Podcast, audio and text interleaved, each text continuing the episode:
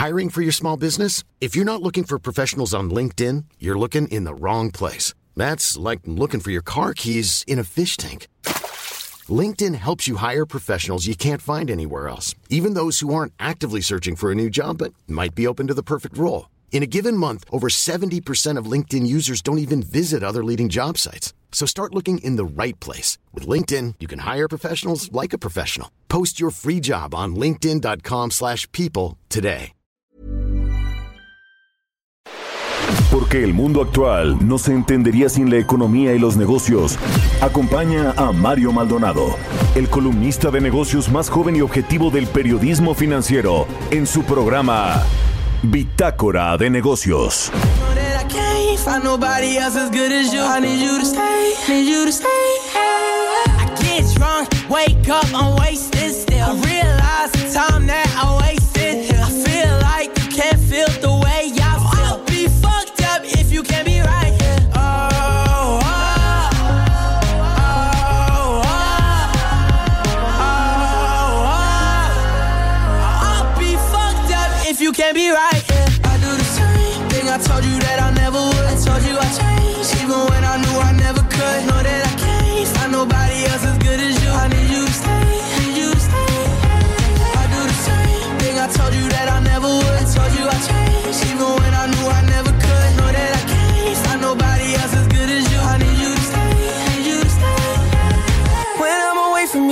Touch.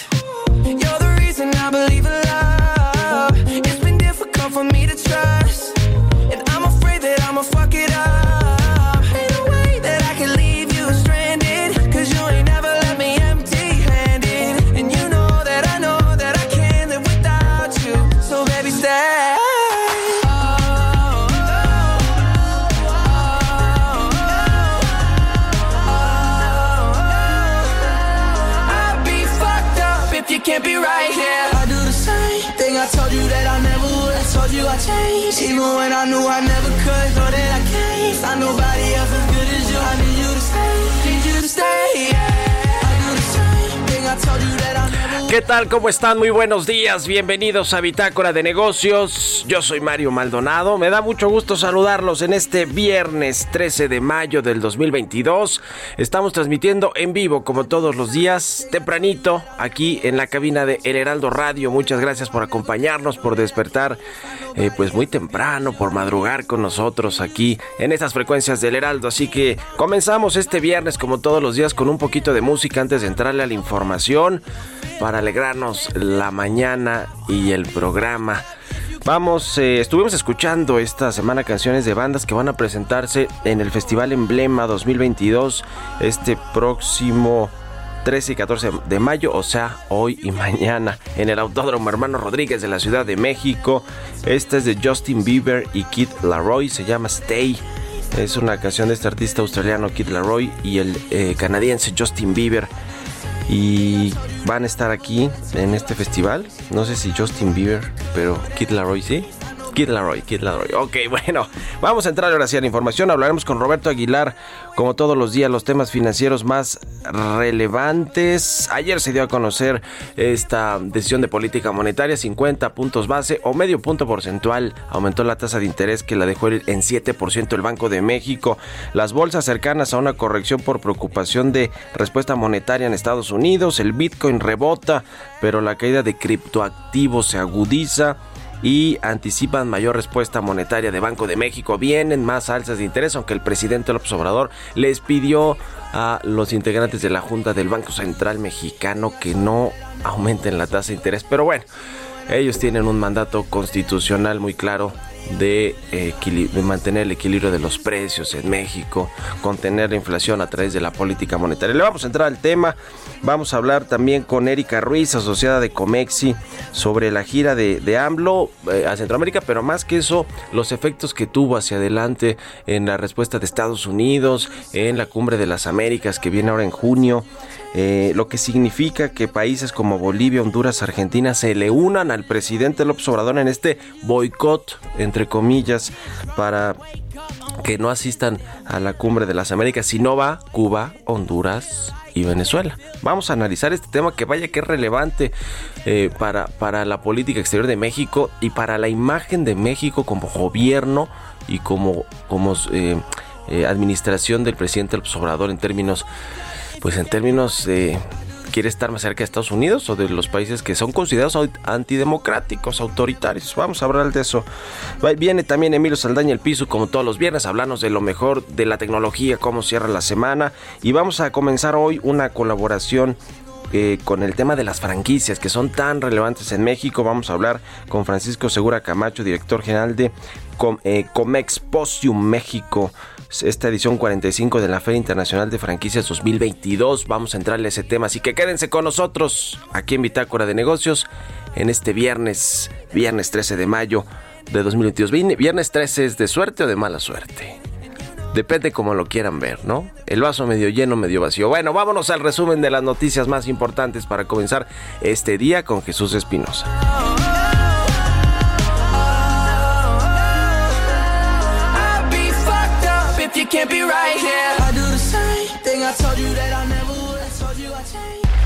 El resumen. La Junta de Gobierno del Banco de México decidió incrementar en 50 puntos base el objetivo para su tasa de interés referencial, con lo que se ubicó en 7.0% con efectos a partir de este 13 de mayo. Al presidir el Foro de Infraestructura Fronteriza Estratégica celebrado en Baja California, el canciller Marcelo Ebrard dijo que los gobiernos de México y Estados Unidos van por acelerar las inversiones fronterizas, siguiendo los acuerdos que alcanzaron los presidentes Joe Biden y Andrés Manuel López Obrador en la reunión que sostuvieron en Washington el año pasado. La Asociación Sindical de Pilotos Aviadores aseguró que las idas al aire cuando un avión en proceso final de aterrizaje vuelve a levantar el vuelo son maniobras normales. Detalló que es una maniobra normal y a discreción del piloto o a solicitud del controlador que puede efectuarla en cualquier momento de la aproximación y hasta el toque de las ruedas. José Jaime Gutiérrez Núñez, presidente de la Cámara Minera de México, indicó que luego de la crisis económica, la minería no ha recuperado el nivel de inversión que tenía antes de la pandemia. Añadió que es necesario que haya más competitividad para Gabriel Llorio, subsecretario de Hacienda, consideró que México podría ser uno de los primeros países en el mundo en contar con una moneda digital, al señalar que hay un momento en cuanto al uso intensivo de plataformas digitales y disminución de uso de efectivo. Bitácora de negocios en El Heraldo Radio. El editorial.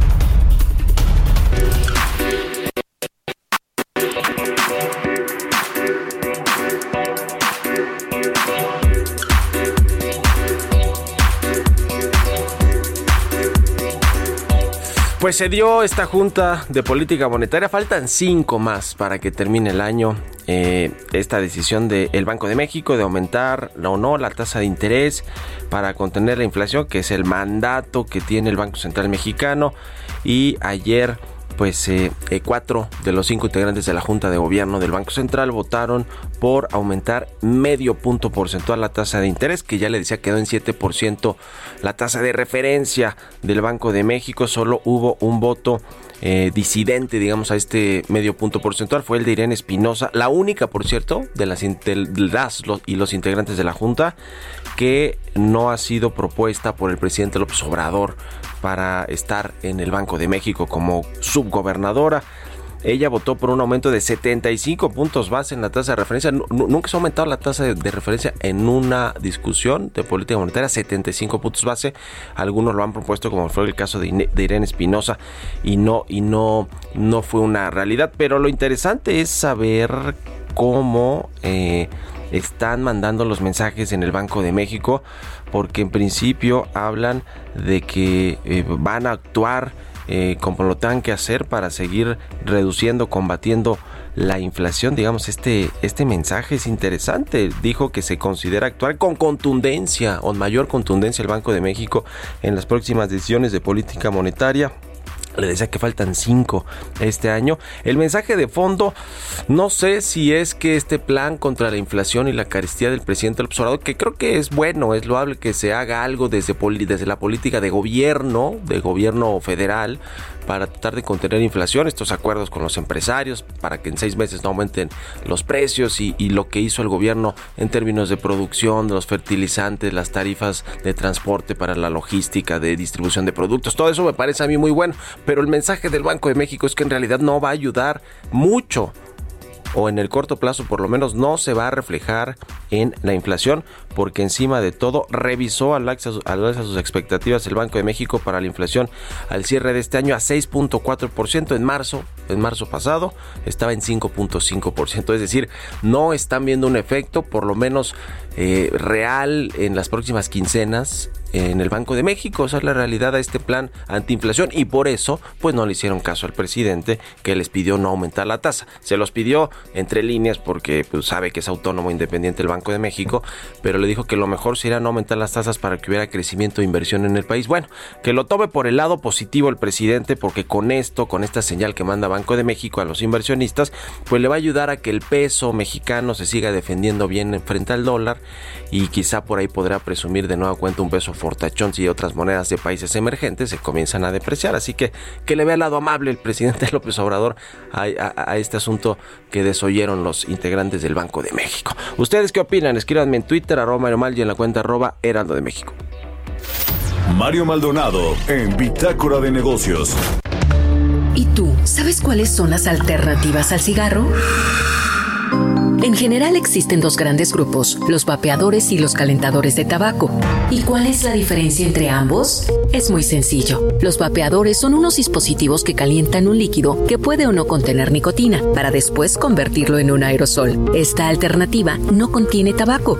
Por otro lado, existen los calentadores como ICOS, que a diferencia de los vaporizadores, utilizan tabaco real. Estos productos calientan el tabaco en vez de quemarlo, entregando el sabor del tabaco sin humo.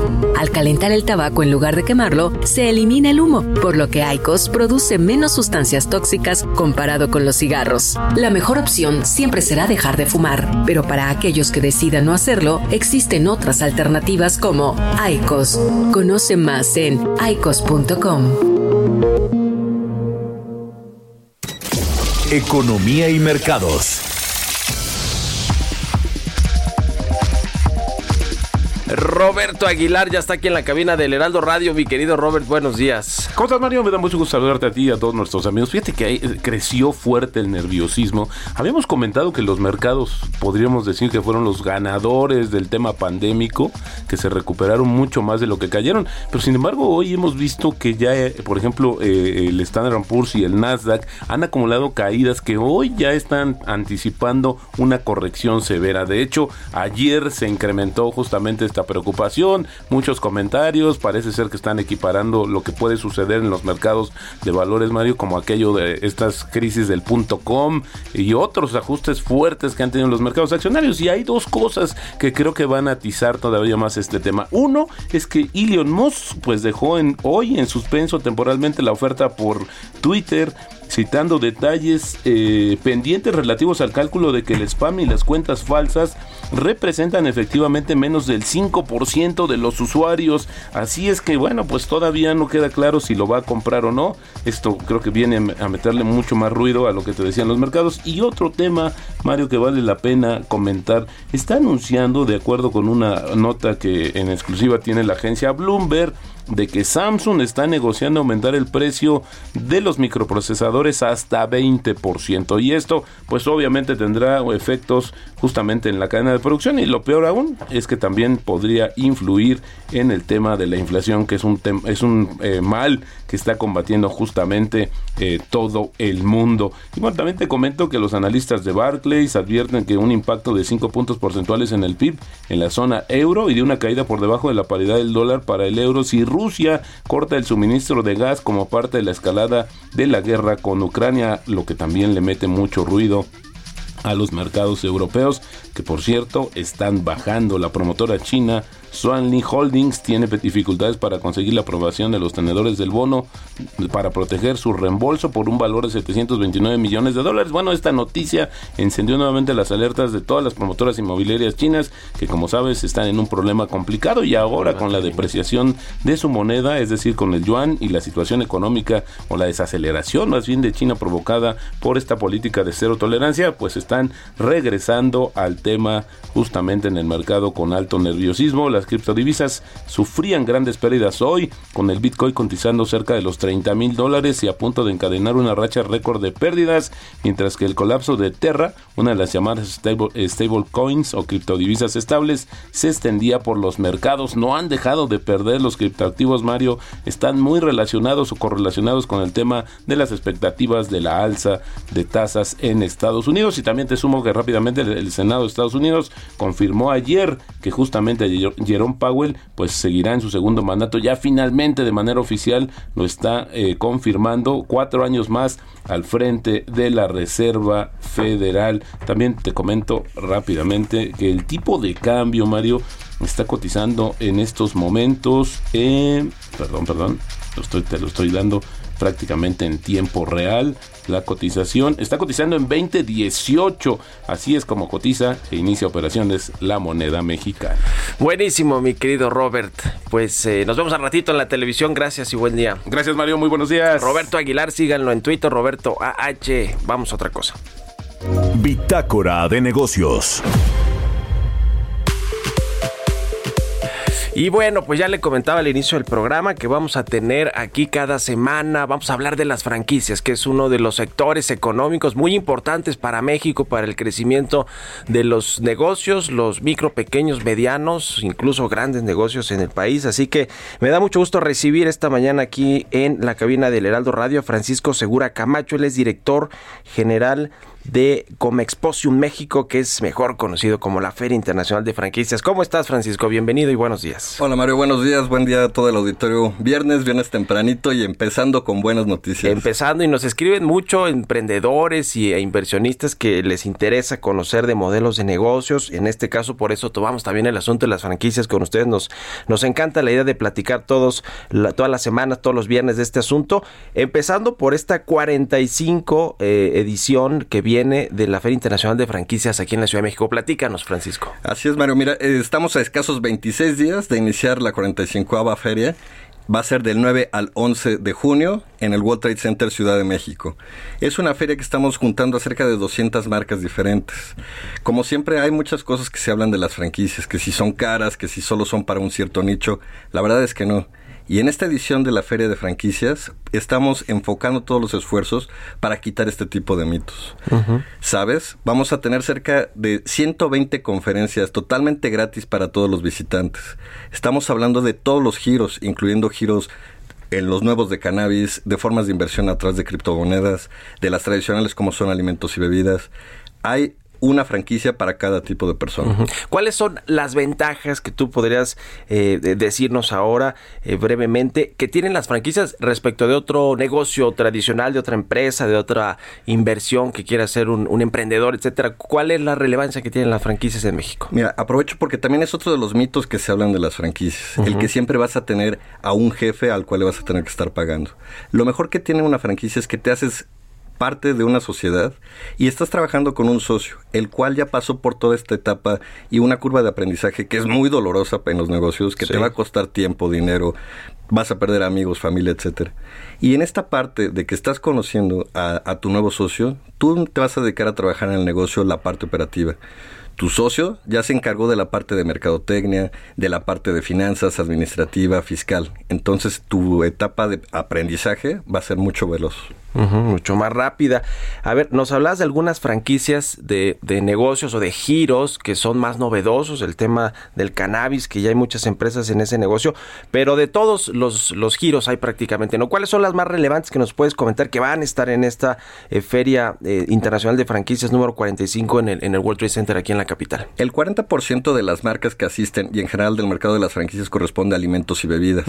Estamos hablando de ensaladas, alitas, fast food, también cafeterías han tenido un repunte, pero también es curioso que después de la pandemia quien ha tenido un mejor repunte han sido los spas.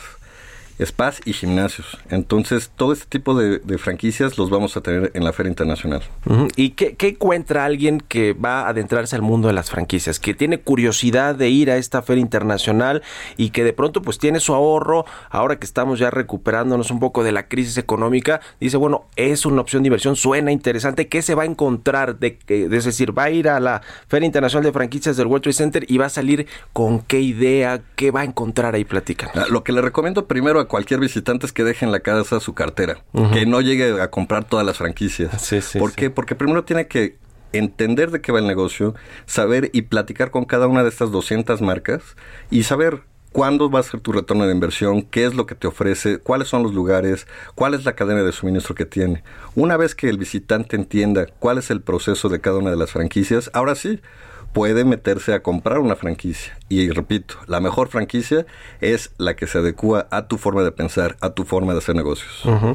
Pues muy interesante. Platícanos eh, brevemente en un minutito, Francisco, ¿qué es Comexposium? ¿Cómo nació? Que la conocemos como Feria Internacional de las Franquicias. Eh, platícanos un poquito de la empresa. Comexposium es una marca francesa, nace en 1900, justo en la Feria Internacional de París, y en México llegó hace cinco años llegó con esta inversión, esta forma de pensar francesa, de hacer ferias. Dejamos atrás 45 ediciones pasadas y con esto empezamos una nueva etapa.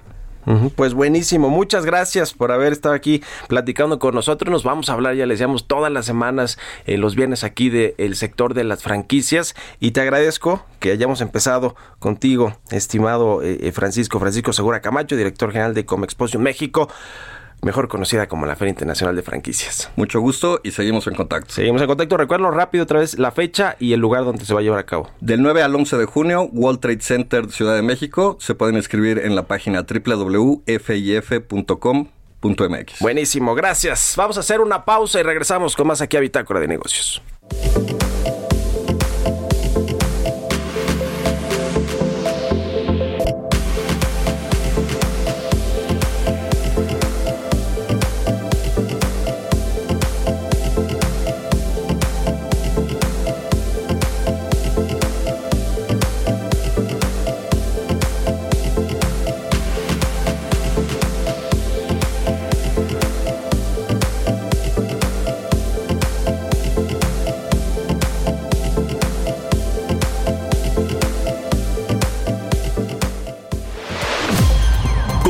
En un momento con la información más relevante del mundo financiero en Bitácora de Negocios con Mario Maldonado. Regresamos. Estamos de vuelta en Bitácora de Negocios con Mario Maldonado.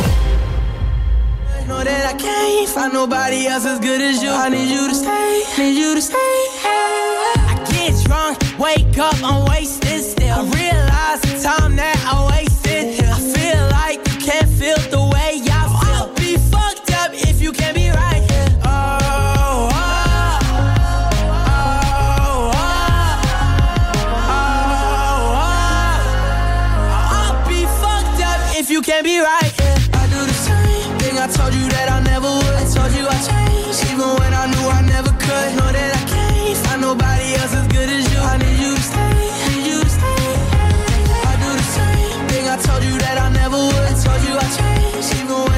Ya estamos de regreso aquí en Bitácora de Negocios. Son las 6 con 32 minutos de la mañana, tiempo del centro de México. Y regresamos escuchando un poquito de música antes de entrarle a la información en esta segunda mitad del programa.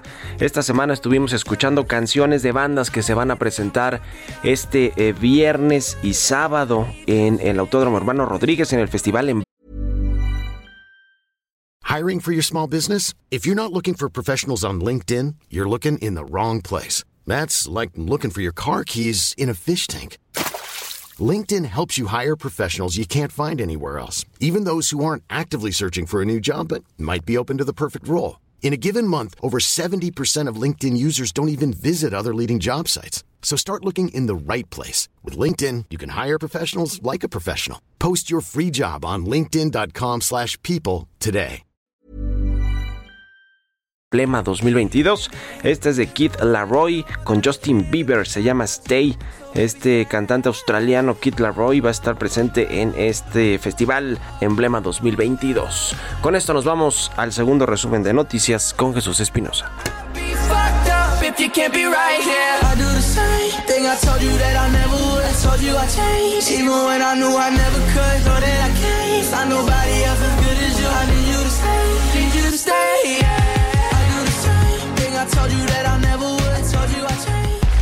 El resumen. La jefa de gobierno de la Ciudad de México, Claudia Sheinbaum, informó que más de 100.000 familias que tienen créditos del Infonavit en vez de salarios mínimos podrán convertir sus créditos a pesos y evitar que la deuda incremente año con año. El INEGI reveló que en marzo la actividad industrial registró un aumento mensual de 0.4%, luego de que en febrero pasado registrara una caída de 1.4%. Empresas en México dedicadas a la protección contra incendios se comprometieron a reforzar acciones y mejorar sus programas de capacitación y certificación para prevenir dichos siniestros en el sector industrial que ocasionan pérdidas anuales directas superiores a los 5 mil millones de pesos. La encuesta nacional de inclusión financiera de 2021 arrojó que en el país predomina el efectivo como medio de pago en la economía, ya que un alto porcentaje de la población sigue utilizando el circulante en lugar de tarjetas de crédito o débito. Jerome Powell, presidente de la Reserva Federal de Estados Unidos, reafirmó que es probable que el Banco Central aumente las tasas de interés en medio punto porcentual en cada una de sus próximas dos reuniones de junio y julio, dejando abierta la posibilidad de que pueda hacer más. Mario Maldonado por negocios.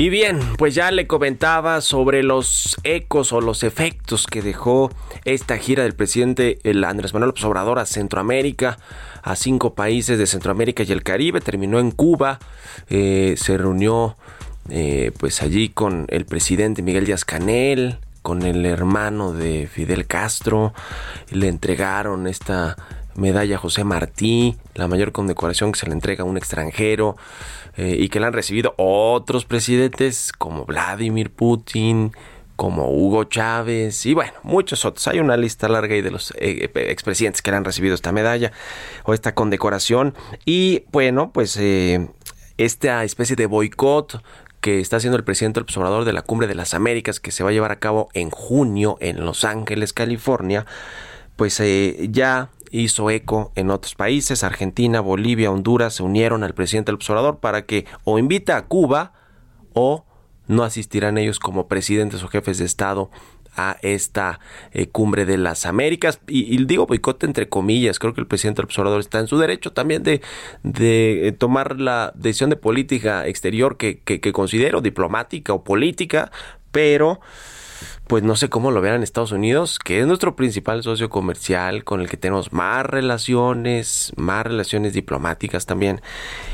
Y bueno, pues así están las cosas y vamos a analizar este tema con Erika Ruiz, ella es asociada del Consejo Mexicano de Asuntos Internacionales. ¿Cómo estás, Erika? Buenos días. Muy bien, buen día. ¿Qué te parece todo este asunto de los últimos días, la cumbre de las Américas, la gira del presidente por Centroamérica y esta eh, pues unión que hicieron los presidentes de Argentina, Bolivia y Honduras con respecto a que o se invita a Cuba o no van ellos, igual que el presidente mexicano?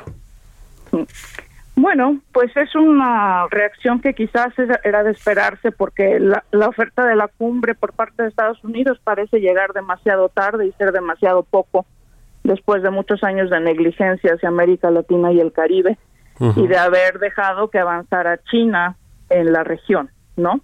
Eh, sin embargo, bueno, pues si América Latina quiere tomar ese tipo de posiciones, tendría que pensar que estamos ante una reconfiguración del orden internacional, que tenemos grandes tensiones geopolíticas y que una de las regiones que menos pinta o que menos aparece eh, en, esta nueva reconfiguración es América Latina y el Caribe, entre otras cosas porque es una de las más golpeadas por la pandemia.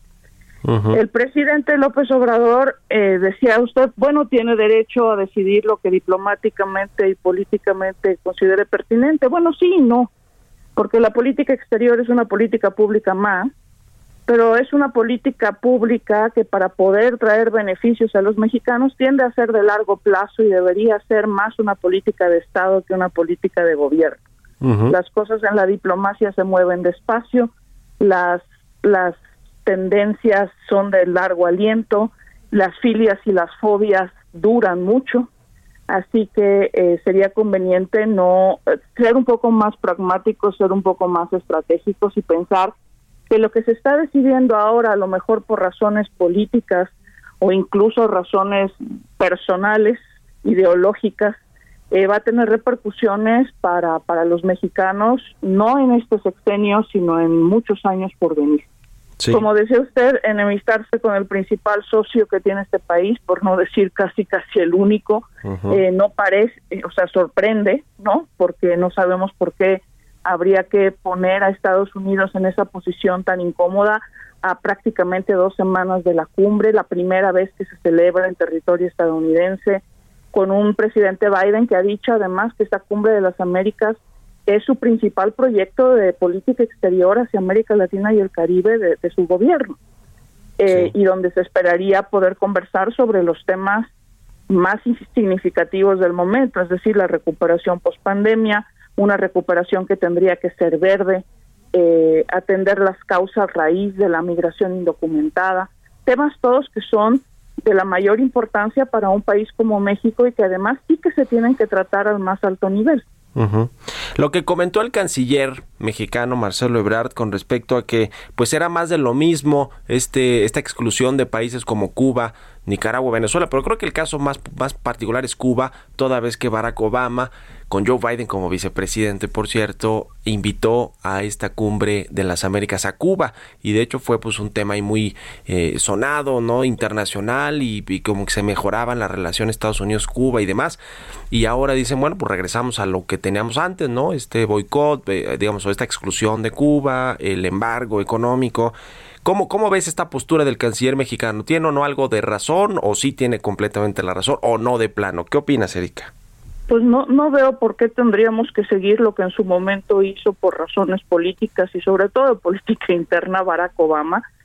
Eh, me parece que estamos en un momento internacional distinto y también en un momento de Estados Unidos distinto. No hay que olvidar que hay elecciones de medio término y el poder que tiene el lobby cubano de Florida en estas elecciones. Eh, el, lobby cubano ha sabido jugar muy bien la política étnica de Estados Unidos, cosa que los mexicanos todavía no aprendemos a hacer, a pesar de tener más de 30 millones de personas de origen mexicano en Estados Unidos. Y creo que habría que ser sensible a eso. Ahora, otro de los temas importantes de esta cumbre, tal y como lo ha definido Estados Unidos, que es el anfitrión y en ese sentido tiene la facultad de, de diseñar la agenda, es hablar de la consolidación democrática o de la necesidad de apuntalar las democracias latinoamericanas. Hay que pensar, eh, Estados Unidos está en un momento donde se está dando cuenta de que la estrategia que había seguido antes, eh, durante toda la posguerra fría, simple y llanamente no le ha funcionado. Es decir, tratar de cooperar con países que no son democráticos, con países que no le eran afines, se trate de China, se trate de Cuba, eh, eso iba a producir por, por una cuestión de, de estímulo eh, que sufrieran transformaciones significativas en temas como, como la democracia, y eso no ha pasado. Entonces Estados Unidos está también reposicionándose, tiene otra perspectiva. Creo que la apertura de Obama hacia Cuba simple y llanamente no dio los resultados que se esperaba, además de que se revirtió rápidamente con la llegada de Donald Trump. Entonces creo que Estados Unidos en ese sentido está también en un momento político distinto eh, en sus relaciones con el mundo, pero particularmente con aquellos gobiernos que no son democráticos. Pues sí, ese, ese es el asunto. Ahora, eh, eh, por último, quiero preguntarte, Erika Ruiz, asociada de Comexi, eh, qué va a pasar con Estados Unidos, que ellos también son pues muy diplomáticos, muy políticamente correctos en muchas, muchas veces en términos de, de, la relación que tienen con otros países. Creo que así lo, lo ha sido el presidente Joe Biden o los funcionarios de la Casa Blanca o el embajador de Estados Unidos en México, Ken Salazar. Pero también hay, hay, hay límites o líneas delgadas, rojas, que, que no se pueden cruzar con ellos, ¿no? Porque entonces la relación sí se pondría mucho más tensa y repercutiría repercutiría en temas económicos, comerciales, eh, eh, etcétera. ¿Qué, ¿Qué opinas de lo que puede venir con Estados Unidos a partir de, pues, de lo que hemos visto en este sexenio, pero más particularmente con la Cumbre de las Américas y con este grupo que, que ha formado el presidente López Obrador para, pues, para no ir a esta Cumbre de las Américas como presidentes o jefes de Estado? Creo que Estados Unidos está en un momento sensible internacionalmente, está de verdad que tomando nota de con quiénes cuenta y con quiénes no. eh, y me parece que en ese sentido habría que leer bien las señales de nuestro principal socio, vecino, etcétera. Hay que decir que Estados Unidos no solamente es importante para México en términos económicos y comerciales, también lo es en términos políticos, pero además sociales y culturales. Insisto, no podemos olvidar a la diáspora mexicana en Estados Unidos y lo mucho que nos representa. El propio presidente López Obrador eh, tiene gran gusto de señalar, por ejemplo, las remesas todo el tiempo, ¿cierto? Como gran contribución. Bueno, pues eso también depende de, de la relación con Estados Unidos y en ese sentido habría que pensar que es una relación compleja, muy intensa, pero que además en este sexenio se ha ido se ha ido llenando de tensiones en distintos temas, todos de gran importancia para un país como México. No podemos ignorar que somos eh, el socio débil de esta relación, que es una relación asimétrica, y tampoco nos podemos olvidar de que estamos en una circunstancia distinta a la de los años 60, cuando a lo mejor el postureo ideológico tenía algún sentido. En este momento, más bien, tendríamos que empezar a evaluar que nuestra única fuente de crecimiento previsible en este momento es que la economía estadounidense tire de la mexicana y por otra parte eh, no olvidarnos también de que el TEMEC, esta punta de lanza de nuestra estrategia de vinculación con el exterior, está sujeto a revisión a los cinco años, ¿no? Entonces, pues ahí habría que tomar un poquito de cuidado, ser un poco más pragmáticos y sobre todo darnos cuenta de que estamos en otro momento de política internacional, en otro momento de sistema internacional y que México también, en comparación con lo que pudo haber sido durante la Guerra Fría, está increíblemente más vinculado con Estados Unidos ahora que antes. Pues ahí está el tema. Veremos qué sucede finalmente en esta cumbre. Como dice, estamos a, días, a eh, un par de semanas de que, de un poquito más, tres semanas de que se lleve a cabo y, bueno, pues veremos cómo, cómo reaccionan también los países y sobre todo Estados Unidos eh, eh, en este, en este asunto de la invitación que hicieron a, los países como México y que no vaya el presidente del observador. En fin, gracias Erika Ruiz por estos minutos y muy buenos días. Muy buen día, hasta luego. Hasta luego, 6 con 45 en puntito, vámonos con las historias empresariales. Historias empresariales.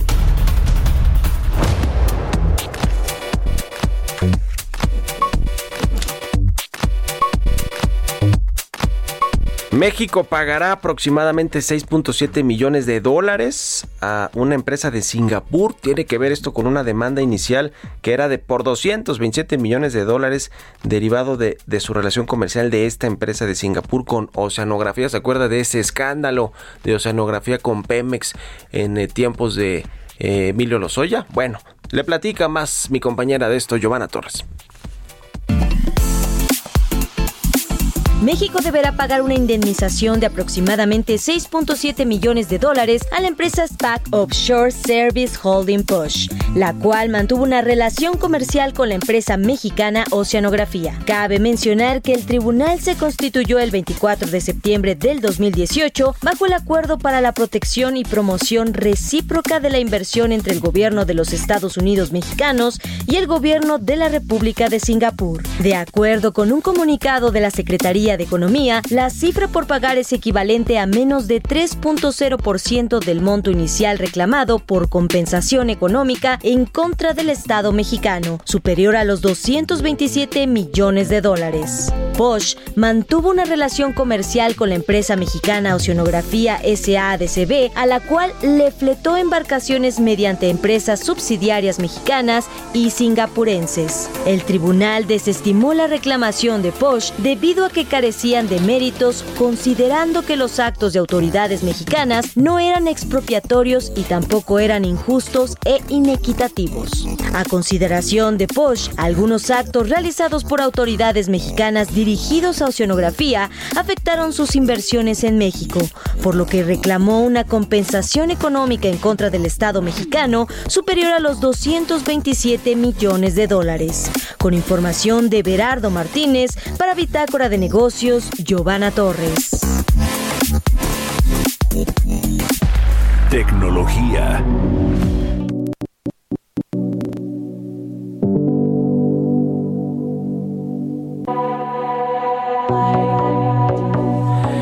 Y ya está aquí, como todos los viernes en la cabina, mi querido Emilio Saldaña, el Pisu, con lo más importante de la tecnología al cierre de la semana. ¿Cómo estás, Pisu? Buenos días. Bien, mi querido Mario, muy feliz viernes y feliz viernes a toda nuestra audiencia. Oiga, le tengo información muy interesante en tecnología. Ha sido una semana de grandes pérdidas en bolsa para las grandes tecnológicas.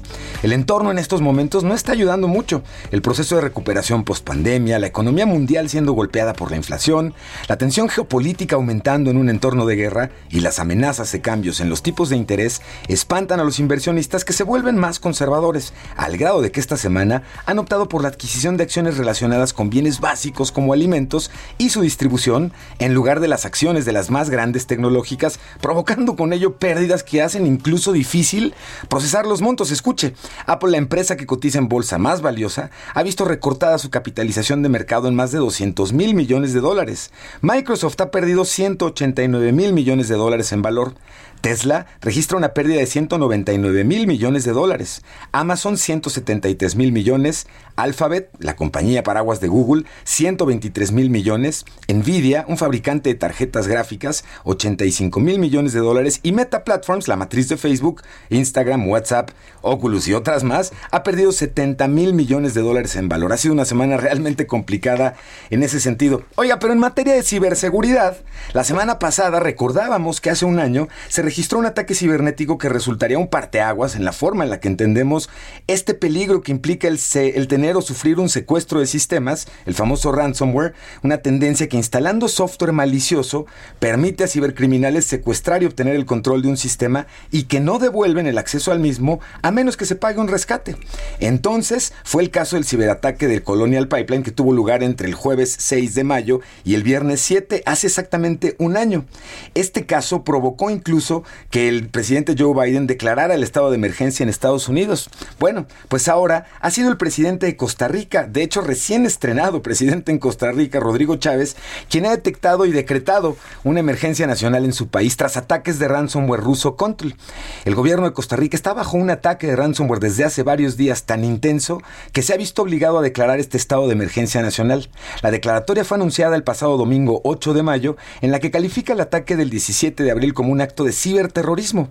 El gobierno inicialmente se ha negado a pagar y a ello se atribuye la reciente publicación de más de 600 gigas de información perteneciente a instituciones gubernamentales de Costa Rica. Aquí lo interesante es que expertos han advertido que este puede ser uno de los muchos ataques a entidades oficiales de otros países como Perú, Chile y México, entre otros. Los movimientos del grupo cibercriminal efectivamente activaron a diversas organizaciones, por ejemplo, la unidad de investigación de la startup especializada en ciberseguridad, Silicon, emitió una alerta en la cual señala que el grupo cibercriminal podría vulnerar dependencias del gobierno de México en el transcurso de los siguientes días.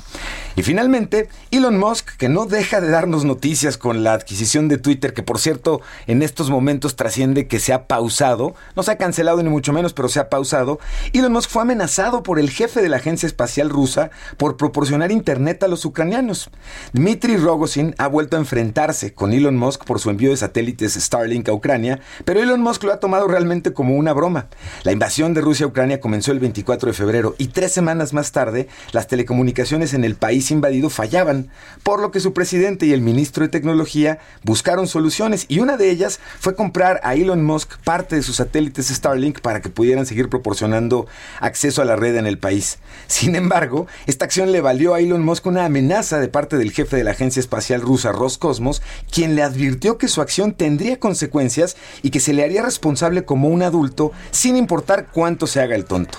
Con anterioridad, Rogozin ya había criticado a Musk por querer retar a combate a Putin, pelea por la cual el magnate sudafricano también recibió una invitación, entre comillas, de Ramzan Kadyrov, el jefe de la República de Chechenia, para ir a entrenar a su región Entonces, como ves, Mario, ha sido una semana intensa en tecnología, pero qué movimientos además en términos del valor de las acciones y todas estas compras de pánico provocadas por el, pues todo esto que platicábamos, incluido el cambio en las tasas de interés en la Fed en Estados Unidos. Pues sí, pues qué cosa. Ya veremos qué pasa con Twitter, con Elon Musk y con el regreso de Donald Trump, ¿no? Sí, es inminente, ¿no? Es inminente. Es inminente. Ayer todavía decía nuevamente Elon Musk, yo por mí regresaba la cuenta de él. Lo chistoso es que cada que lo dice y alguien se lo pregunta, él insiste en que ese es un tema que no le quita el sueño y que el tema no es que regrese Trump, sino que se refrende la libertad de expresión y todo esto, pero ya suena como a... Híjole. Le seguiremos informando. Gracias, mi querido Piso. Buen fin de semana. igualmente. Vamos a otra cosa. Los números y el deporte. es una voz Hay un rayo de Jesús Espinosa ya está aquí en la cabina del Heraldo Radio, nuestro productor y jefe de información. Adelante, Chucho, arráncate. Mario, ¿cómo estás? Muy buenos días, Pisu. Buenos días para todos. Y, y hablando de arrancarse, precisamente vamos a hablar de la Fórmula 1 nuevamente, porque después de este primer trimestre que ya eh, pues pasó, de este 2022, la Fórmula 1 está regresando y se está recuperando rápido también de la, de la pandemia, ¿no? Muchos sectores se vieron afectados, por supuesto, y el entretenimiento y los deportes es uno de ellos. Por eso la Fórmula 1 informó desde el inicio de esta semana de que ya sus ganancias exponenciales en el primer trimestre de este año pues están recuperando. Vamos rapidísimo a los números y es que los ingresos de generales eh, de la Fórmula 1 en el trimestre correspondiente pasaron de una pérdida de 33 millones de dólares a una ganancia de 34 millones de dólares. Es decir, estos ingresos eh, primarios de la Fórmula 1 aumentaron por ahí de 159 millones a 287 en el primer trimestre de este año y bueno, en comparación con el primer trimestre del año pasado, debido al crecimiento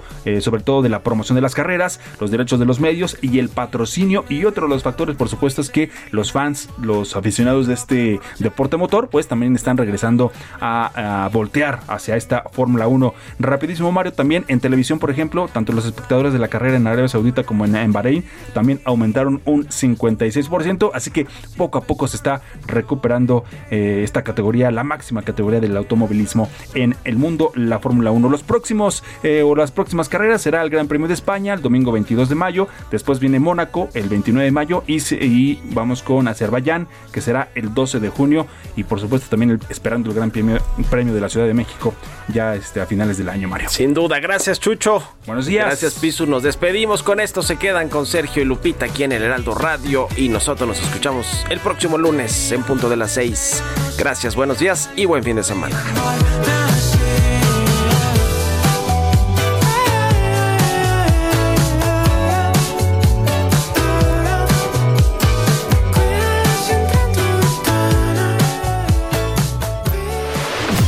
Fue Bitácora de Negocios con Mario Maldonado, donde la H suena y ahora también se escucha. Una estación de Heraldo Media Group.